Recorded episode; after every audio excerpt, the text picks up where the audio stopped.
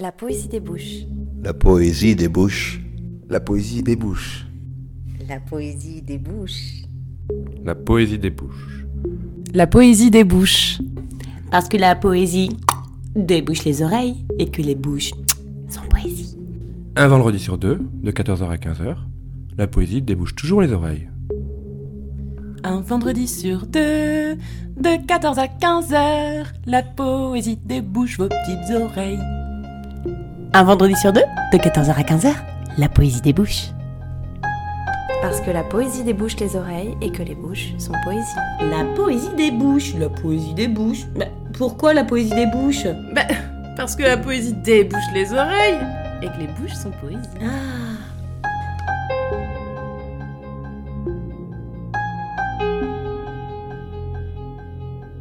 Bonjour à toutes et à tous. L'émission du jour est placée sous le signe de la voix. Vous entendrez celle d'Antoine Bout, Mélanie Leblanc, Pénélope Cor, Kenny Osier Lafontaine, et dans la deuxième partie de l'émission, je recevrai le poète Patrick Dubost. La voix, entendre, sentir, les timbres, les jeux, les accents, les silences, les murmures, les géométries des glottes, la pénombre des incendies, dire, se taire, clamer, joindre la particule sous la vocale, les alphabets, compter, humide, sèche, essayer la voix, l'essuyer, la savonner, doucher la voix, avec la langue sous le palais, tarder, poindre, crier, caresser de nos voix, glisser entre les lèvres, susurrer, ajouter notre voix et votre voix à vous. Un coup, écoutez-la. Dites-lui ce que vous ne dites jamais. Dormez avec elle, à jour. Faites-lui l'amour sous les vagues. Sentez son sable, les poissons nagent. Chers auditeurs, en vous, votre voix, nous l'entendons, nous. Pour commencer, les mots de Charles Penquin, extrait de son ouvrage Les exosomes. On a affaire à des masses, à des reculs, à des résistances. Le public est comme inerte et nous-mêmes avons à soulever le couvercle. Avec en dessous la parole, la parole libre, le chant, l'air, le quelque chose qui continue, hors d'haleine, et dans un vrai déséquilibre à tournoyer, creuser, s'enfoncer, prendre tout ce qu'on peut prendre, et s'il n'y a rien, prendre le rien, l'empêchement de parler, le bafouillement, le blocage, l'incapacité, la grimace, la foulure, la crampe instantanée. Prendre tout ça et le retourner en courage. Courage à montrer la peur, la faiblesse, le trou, la faillite soi.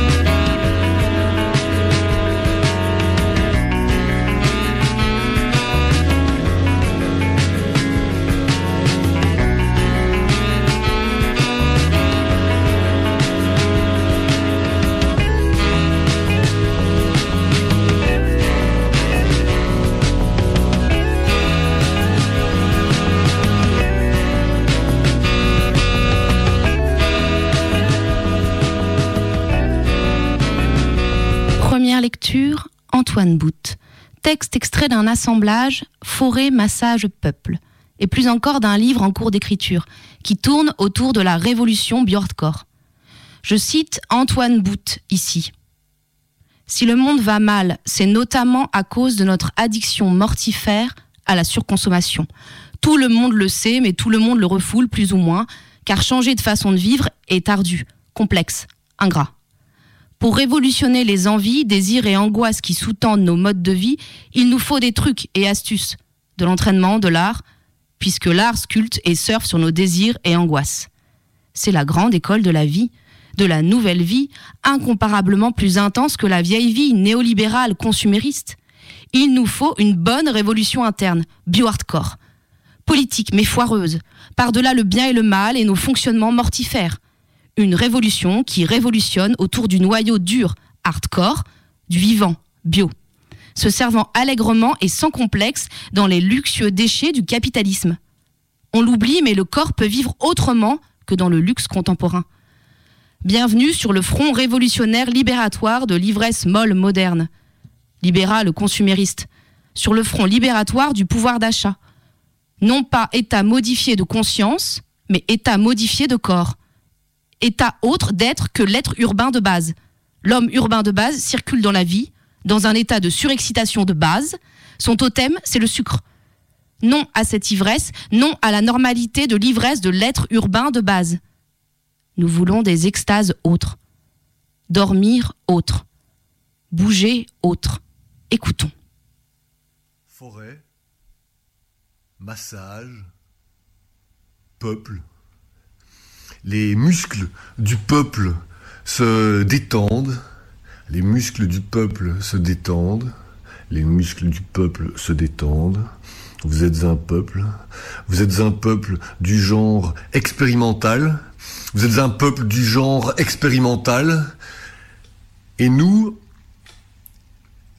nous écrivons du rire dans vos chairs, de la dimension farce-blague dans vos chairs, à l'intérieur de vos chairs, une diffraction, et à l'intérieur de cette différence, voyons poindre le syncrétisme instinctuel rigolo. Voyons poindre le syncrétisme instinctuel rigolo. Oui, rigolo animal. Rigolo animal inspiré. Inspiré. Rigolo animal inspiré. Inspiré. Rigolo. Animal. Inspiré. Inspiré. Végétal. Inspiré végétal et expiré en connexion mystico-plouc avec le sauvage extérieur. On est tous dans un peuple. On est tous dans un peuple. Moi, par exemple, ça me fait chier. Moi, par exemple, euh, je, je veux pas faire partie d'un peuple. À la limite, euh, ce que je veux bien faire, c'est créer un, peuple. Créer un peuple. Mais alors, évidemment, un peuple expérimental. Un peuple lié à des végétaux sur, Terre. Un peuple lié à des, à des végétaux. Un peuple expérimental, discret des forêts. Un peuple invisible. Un peuple invisible. Invisible. Qui non pas se fond dans le paysage, mais nage dans le paysage. Nage, c'est-à-dire circule, mais pas, pas spécialement exclusivement linéairement, euh, aussi de haut en bas et de travers de tous les côtés, en fonction des, circonstances.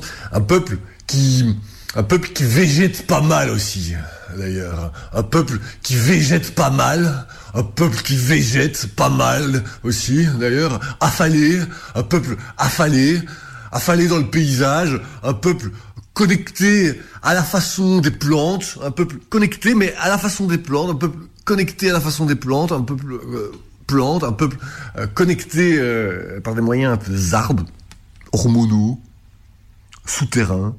Et maintenant, écoutons First Sight de Fakir.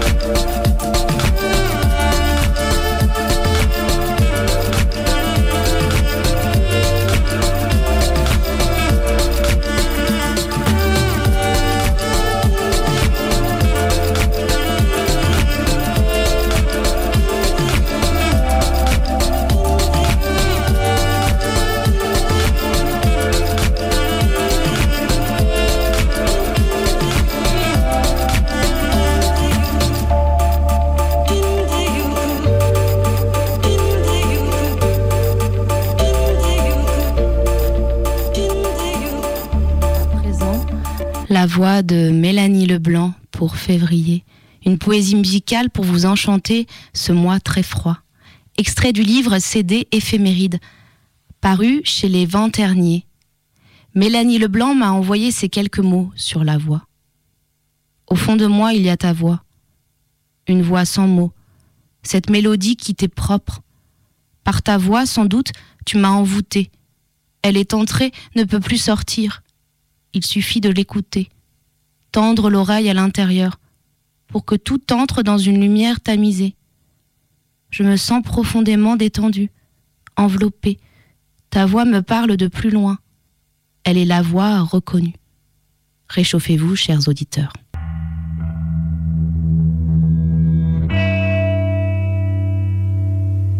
Février. Il y a du froid. Du froid qui fait le ciel plus pur. Du froid qui nettoie. Qui embellit parfois. Mais les corps crient sous les morsures.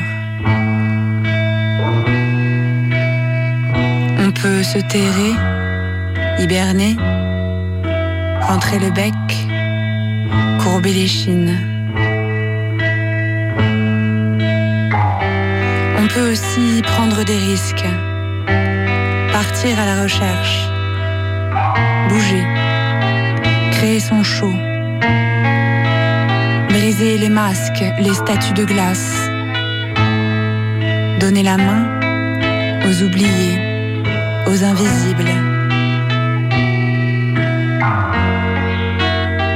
On fait comme on peut pour allumer des feux avec sourire et accolade.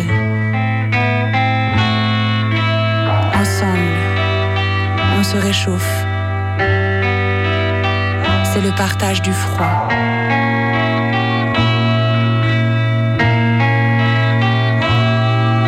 Arrive un moment où on se demande tout ce froid, ces arbres nus, ces fleurs mortes. Jusqu'à quand?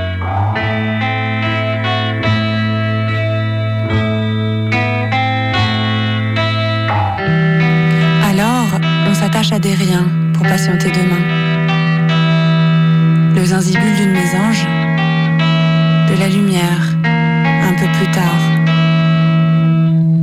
Une nouvelle portée. Pour le moment, Bois mort nous tient en vie. Nous sommes debout, en mouvement. Plus vivant d'être en lutte.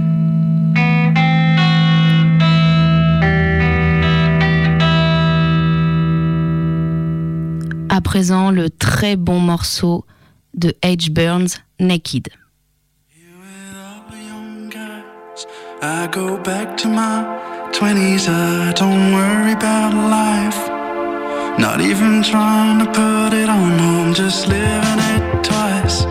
I'll carry right our letters modestly, and it's like you are fully dressed. And I am naked on the balcony. I'm moving on, and you call sometimes, and it never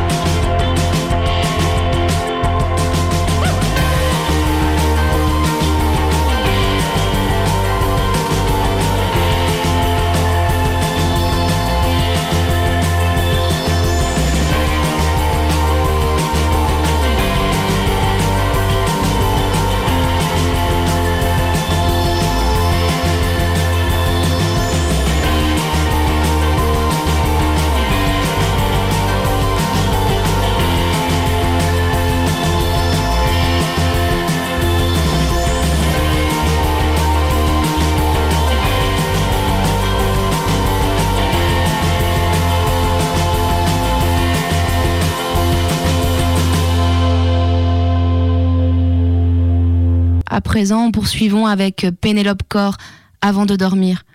Envoûtante, une voix spectrale. Pénélope Corps en me parlant de son texte. J'aime bien l'idée des deux voix, des deux discours qui se jouent dans la tête, comme une dualité impossible à contrôler. C'est souvent comme ça que naît un texte d'ailleurs, d'une somme de contradictions, d'un nœud quelque part. Le paysage sonore est d'un artiste belge qui s'appelle Nicolas Marchand, avec qui Pénélope Corps a déjà travaillé pour ses mises en voix. Écoutez. Faut que je pense à des choses simples qui m'apaisent. Des choses classiques, comme un jardin, une forêt ou une plaine. J'aime bien. On t'a mise dans un sac que je visualise, que je m'auto-hypnose. Possible avec la technique du conte métaphorique. Et facile. On t'a mise dans un sac poubelle noire, putain. J'imagine une situation agréable. Dans un endroit agréable. On a mis ton corps dans un sac noir et on l'a refermé. Un parfum. Un bruit. N'importe quoi du moment que c'est agréable. On t'a enfermé dans un sac et on t'a amené dans un champ. lumière de l'enfance. Car oui, il faut remonter par palier les stades de l'existence jusqu'in utero. On a balancé ton corps dans un putain de champ à la sauvage. Analyser toutes les pensées négatives en les concentrant dans son point gauche. Prendre bonne respiration dans un champ, ton petit corps fracassé, putain de merde. Et transférer les pensées noires dans le point droit qui renferme des moments de grâce de notre existence forcément vécus.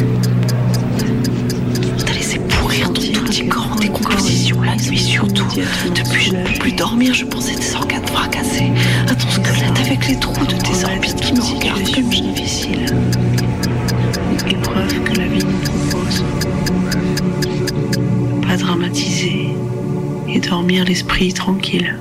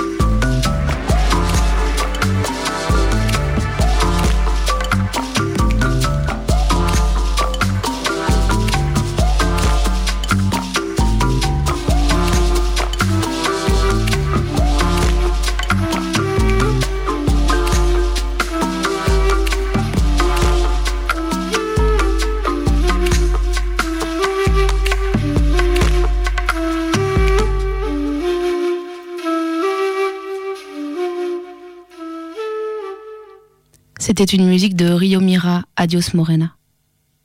Enfin, avant de retrouver notre invité qui est avec moi en studio, Patrick Dubost, nous allons écouter un enregistré de Kenny Osier Lafontaine. Le texte s'intitule Le dernier repas. De préciser que ce texte a été réalisé dans le cadre des rencontres écrits studio, où plusieurs poètes se sont retrouvés et ont réalisé des pièces sonores. L'idée du texte? Quelqu'un qui se mange lui-même, quelqu'un qui rentre dans sa propre bouche. Un texte cannibale Mangeons.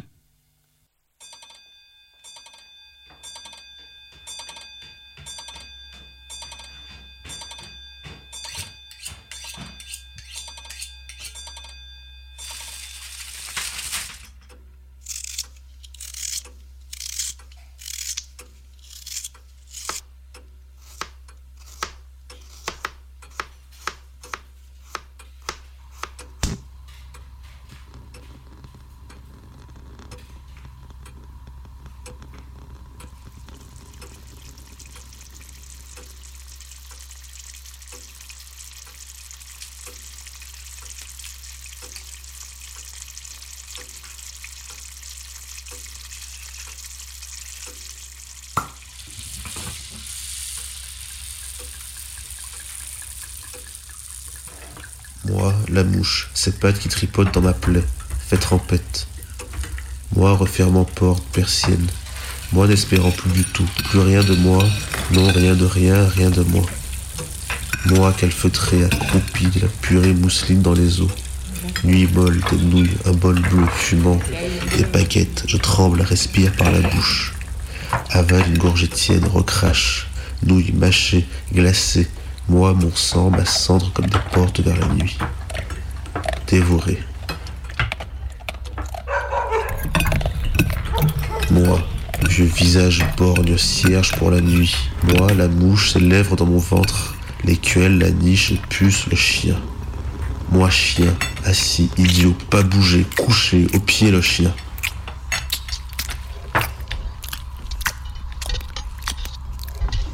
Moi, aboyant après les mouches, celle qui tremble dans mon sang, baigne et flotte. Moi, dévoré, piote encore, vieille chambre d'enfant, rose bonbon. Moi, crachant sur les mouches. Dévoré, couché, allongeant mes pieds vers le matin. Je tremble, petite campagne, collier de mouches, jarre de lait et odeur de bois brûlé dans les poumons. Dévoré, lampe à pétrole, pousse de vache déposée sur l'herbe jaune, poulailler presque abandonné, mais juchoir à poulet encore couvert de fientes blanches et vertes. Je tremble.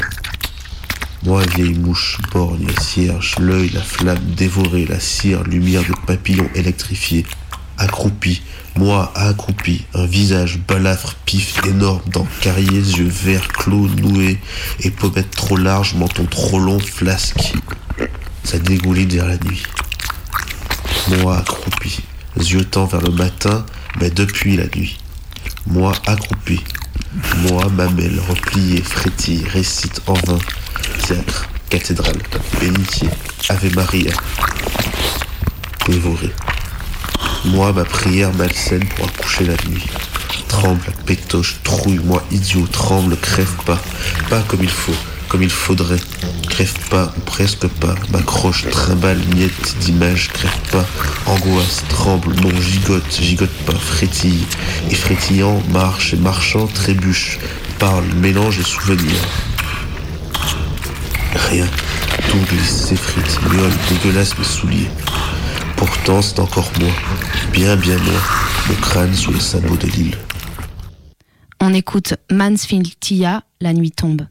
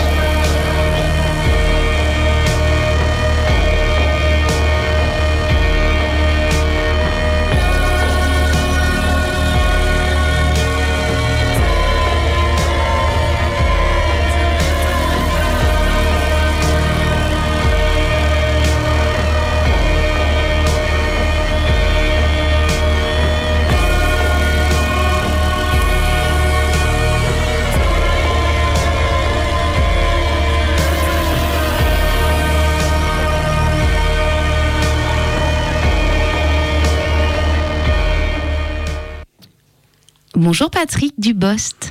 Bonjour. Alors, je suis ravie de vous accueillir pour cette émission. Bonjour, bonjour, moi aussi. Je vais d'abord vous présenter pour les auditeurs et puis ensuite on va entrer en dialogue et converser. Alors Patrick, tout en étudiant les mathématiques et la musicologie, vous vous êtes très tôt passionné pour la poésie.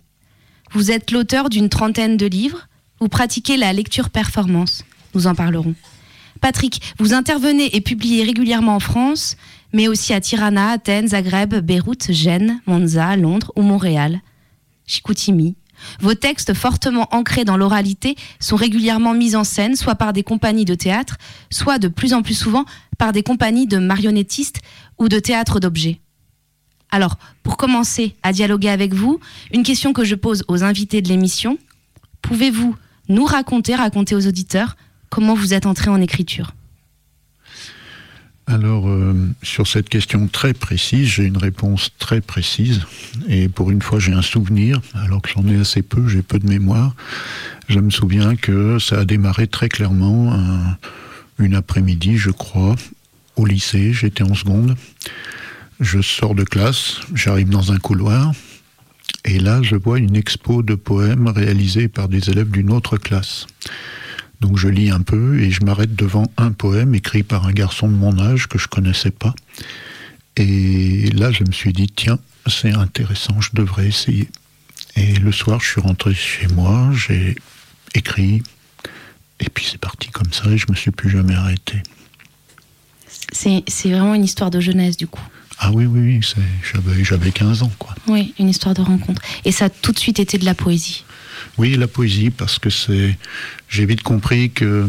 Bon, à l'époque, j'étais pas très bon en français. Euh, je l'ai jamais d'ailleurs été beaucoup. J'étais bon en maths, j'étais bon en musique, j'étais bon en sport, j'étais bon pour plein de choses, mais pas tellement en français. Mais j'ai vite vu que la poésie, ça permettait de faire sortir des choses avec des formes courtes, euh, qu'on avait une liberté totale. J'ai vite compris ça et je me suis dit c'est ça qu'il me faut et j'ai passé ma vie à travailler là-dessus vous avez la sensation, vous dites c'est intéressant, je trouve, liberté totale en poésie.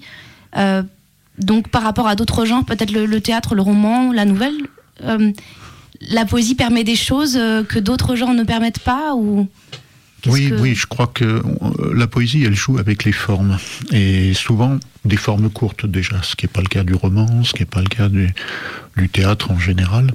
Donc on peut jouer avec des petites formes très courtes et on peut vraiment inventer tout ce qu'on veut, y compris euh, aller vers des formes totalement absurdes, incompréhensibles. Enfin, la modernité nous a proposé plein de choses euh, délirantes avec une richesse d'inventions formelles euh, incroyable. Donc j'ai vu, que c'est ça qui, qui me convenait.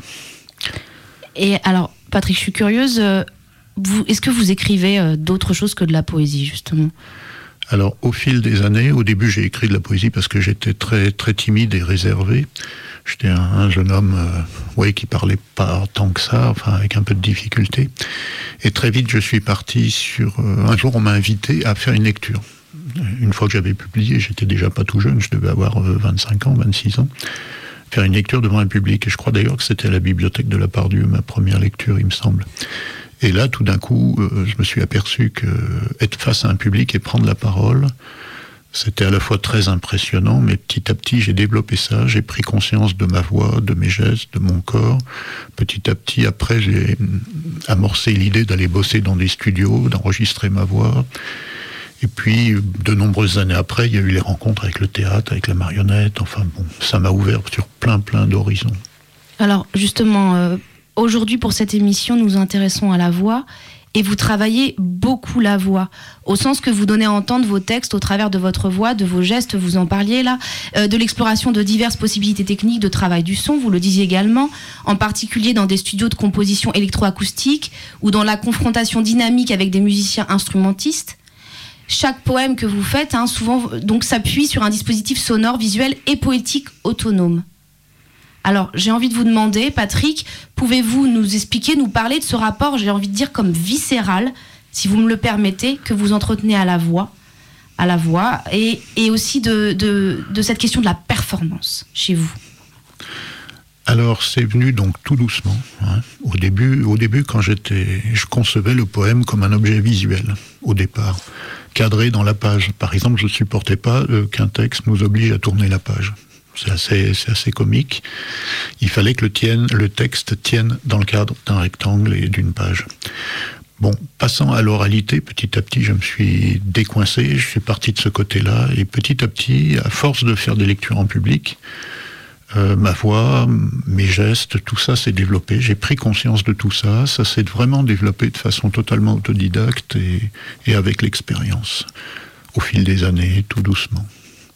Alors, le côté visuel aussi, c'est. euh, il est resté parce que je considère aussi aujourd'hui que tout texte est une partition en quelque sorte. Il y a un lien très très fort entre le texte qu'on voit et le texte qu'on va mettre en bouche ou le texte qu'on va entendre dans sa tête. Voilà, donc le visuel est très lié avec le sonore en même temps. Donc la manière dont vous, dont vous mettez en forme vos poèmes, dont vous les écrivez, il y a un lien avec la manière en- ensuite où vous allez, j'avais envie de dire les mettre en bouche, mais c'est pas, mais les mettre en voix. Vous faites Ouais. ce, ce lien dans l'écriture directement? Oui, dans la mise en page, dans... ça joue déjà beaucoup. Et quand je dis mettre en voix, ça peut être ma propre voix, mais ça peut être aussi les voix d'un acteur ou de quelqu'un d'autre. Parce qu'au fil des années, j'ai découvert que mon écriture pouvait aussi euh, être prise par d'autres. Enfin bon, j'ai eu pas mal de textes au fil des années créés au théâtre ou en marionnette, comme je disais. Et, là, donc, je découvre que ma voix, elle est, elle est en même temps ailleurs, elle est devant moi, elle est ailleurs, elle est partout possiblement. Pas seulement venant de l'intérieur de moi, elle est- je peux aussi l'entendre à distance. Enfin, je travaille avec toutes ces positions. Et le texte qu'on voit dans la page, il nous donne des rythmes déjà, il nous donne plein de choses. L'œil nous donne plein de choses. Et vous avez l'impression que quand, par exemple, c'est un comédien qui, lit vos, vos poèmes, euh, ou une compagnie, ou peut-être un autre poète, ou que, que sais-je, euh, que votre voix, elle, euh, elle, donc vous vous dites, voilà, elle est plus à l'intérieur de moi, elle se déplace, et vous avez l'impression qu'elle s'invente différemment, qu'elle existe différemment aussi? Est-ce que c'est pas, est-ce que c'est pas aussi faire, faire, faire, faire en sorte que que, la voix sorte d'une entité, Patrick Dubost, euh, votre voix, elle peut, en fait, elle peut aller où elle veut. Oui. Dans ce cas-là, quand c'est pris par quelqu'un d'autre, ça n'est plus ma voix, plus du tout. hein. c'est vraiment quelqu'un d'autre qui a sa propre voix. Et tous mes textes, j'ai toujours dans l'idée que je laisse une liberté totale à l'interprète. À la fois, je fabrique des objets textuels qui sont comme des rochers, c'est-à-dire qui essayent vraiment, qui sont compacts, qui tiennent debout tout seuls. Et en même temps, on peut en faire ce qu'on veut. Alors après, c'est réussi ou c'est raté, mais il y a une liberté totale. Et les acteurs peuvent inventer leur propre. euh, Oui, ils peuvent me surprendre des fois, vraiment. Oui, le, le poème se réinvente en même temps qu'il se, qu'il se dit autrement. Voilà, celui qui lit a un rôle très très important. Et j'ai vu des acteurs qui, qui, qui m'ont scotché, qui m'ont fait découvrir mes textes. C'est possible. C'est-à-dire qu'ils vont au-delà de ce que j'aurais pu imaginer. Ça arrive. D'accord, très bien. Alors Patrick, le moment est, est venu de vous entendre lire, dire. Je vous invite à tendre vos oreilles davantage, chers auditeurs. Alors Patrick, vous pouvez nous en parler avant, après ou ne rien dire. Vous lisez sur une musique en direct. Que vous m'avez proposé. Oui, que je vous ai proposé une musique de R. On a choisi ensemble. hein. Je vous avais Voilà. fait plusieurs propositions et vous avez choisi celle-ci. Bon, moi, je suis toute, toute amoureuse de R, donc il n'y a pas de souci. On vous écoute. C'est improvisé, c'est du direct. Je vais simplement me permettre juste avant de bien bien rapprocher le micro pour qu'on soit juste juste avec vous. Voilà, je suis très près du micro, ça va C'est parti, on vous écoute.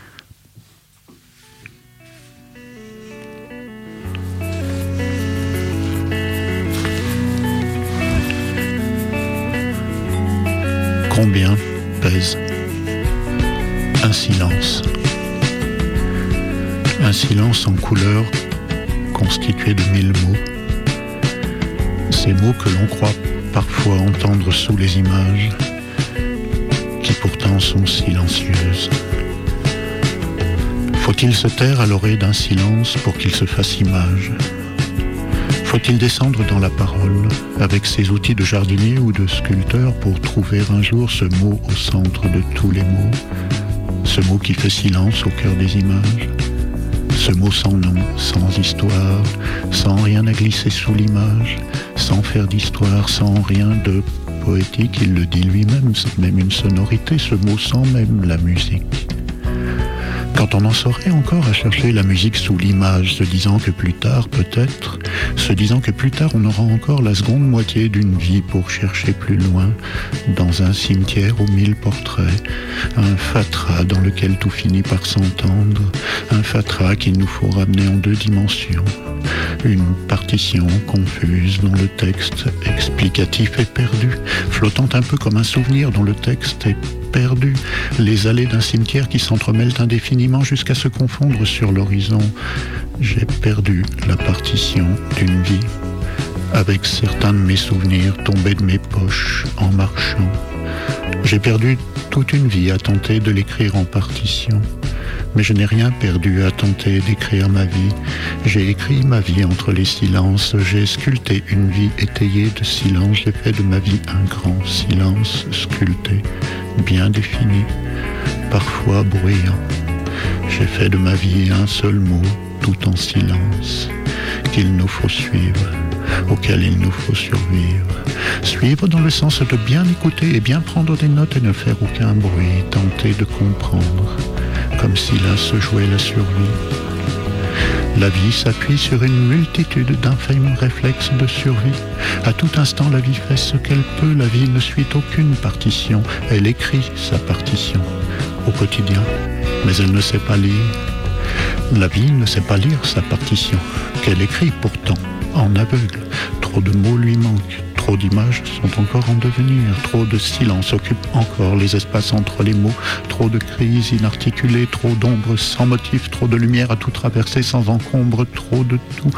Quelle ombre, quelle ombre descend alors sur la partition quand on éteint sa lampe au soir Qui écoute Qui accompagne les mots en cortège ce cortège de mots qui voyagent encore quand la vie n'en veut plus. Ce cortège de mots qui survivent au dernier voyage, se préparent dès la naissance, avancent en un lent cortège sur la rive opposée. Ce cortège funéraire qui commence dès la naissance et finit loin après la mort, sur la rive opposée. Ce cortège qu'on peut voir si l'on s'arrête, immobile, assis sur un ponton, installé depuis la veille avec son matériel de pêche. Encore un jour de cette indéfinie pêche aux événements, cette multitude de petits événements qu'on observe depuis le matin sans bouger, sans qu'ils bougent. Merci Patrick, merci beaucoup pour cette lecture, merci beaucoup. Euh, sincèrement, j'étais, vraiment, euh, j'ai envie de le réécouter et je le ferai. Et je pense que n'oubliez pas, c'est en podcast aussi les auditeurs, donc euh, à réécouter, à réécouter. Alors Patrick, pour, pour poursuivre, le, motif de la poésie des bouches, c'est si vous étiez un poème, quel serait-il? Alors j'ai eu un peu de peine pour réfléchir sur cette question, puis finalement j'ai trouvé une réponse. Je vais juste dire un poème qui n'est pas de moi, qui est de Jean Tardieu, qui est très connu, qui s'appelle La néant. Et pourquoi je dis ce poème? Parce que c'est un, un, un, de ces rares poèmes en forme de dialogue. Il y a peu d'exemples finalement de poèmes dialogués dans, dans la littérature française et là. Et je me reconnais beaucoup. J'ai toujours ce, ce, fonctionnement double, de dédoublement euh, de multiples manières. Alors le poème de Tardieu, La môme néant, c'est... Quoi qu'a dit À dire un. Quoi qu'a fait À faire un. À quoi qu'a pense À pense à rien. Pourquoi qu'a dire un Pourquoi qu'a faire un Pourquoi qu'a pense à rien N'existe pas. Voilà, c'est un petit poème qui fait six lignes, qui à mon avis dit beaucoup de choses et avec cette forme de dédoublement qui, qui m'accompagne beaucoup aussi. Oui, de dialogue, de dédoublement. Voilà. Okay. Merci beaucoup. Et Tardieu, est-ce que vous en diriez un petit peu plus de Jean Tardieu? Oh, j'en dirais pas beaucoup plus. C'est un poète qui m'intéresse beaucoup parce qu'il est vraiment à la croisée du théâtre et de la poésie, vraiment. Et il n'y en a pas tant que ça. Et voilà, si je devais chercher euh, dans, dans, nos, dans nos poètes historiques, euh, je, voilà, je vais par exemple de ce côté-là. Ok, merci Patrick. Alors, pour, euh, pour conclure notre, notre rendez-vous, et c'est une première, puisque à l'habitude, je demande donc à l'invité de, trouver une musique, et en discutant avec vous en amont, vous m'avez donné, dirais-je, carte blanche pour choisir une musique. J'ai alors réfléchi à un, morceau qui résonne et, et puis aussi de pourquoi je vous avais invité, vous, tout particulièrement, pour cette émission autour de la voix. Et j'ai donc choisi cette musique de Rhône, Bora Vocal.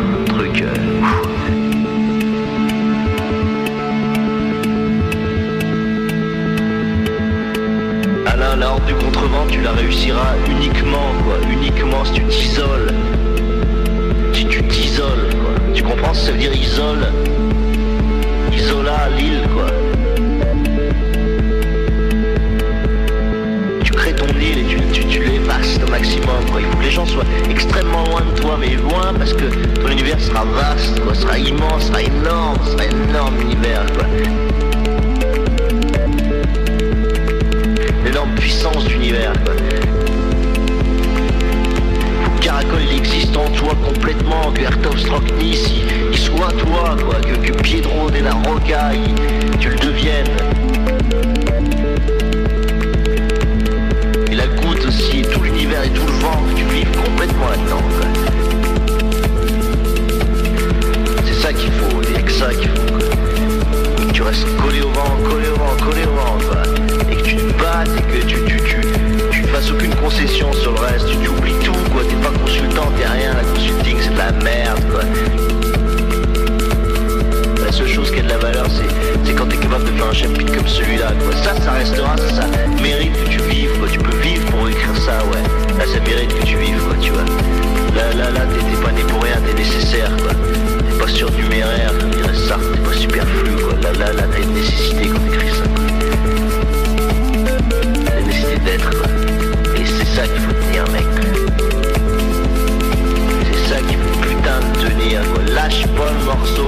Tu pas enculer, tu pas disperser, tu pas fragmenter, tu pas de concession, quoi. Y a pas de concession avec la vie, quoi. Y a pas de concession, quoi. Tu vis, on faut vivre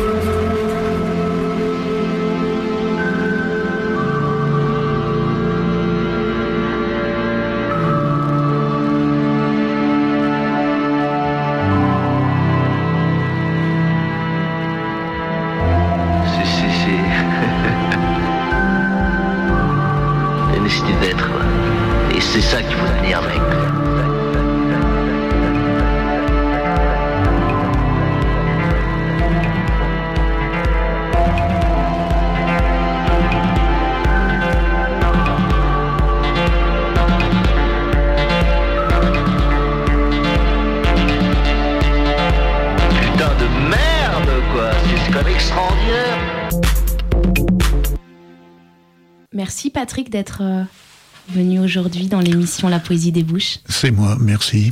Merci à vous. Euh, je remercie également Camille à la régie. Camille. La prochaine, c'est le 17 février, autour du Québec, avec l'écrivain québécois Michel Vézina. La poésie des bouches se réécoute, les podcasts et les références de l'émission sur le site Radio Canu, rubrique Blog des émissions, La poésie des bouches. Je vous embrasse et je vous dis à très bientôt. Y a-t-il bel échantillon Pour l'être humain, y a-t-il plus céleste que cela? Une voix. Et ce son-là suffit pour naître. La poésie des bouches.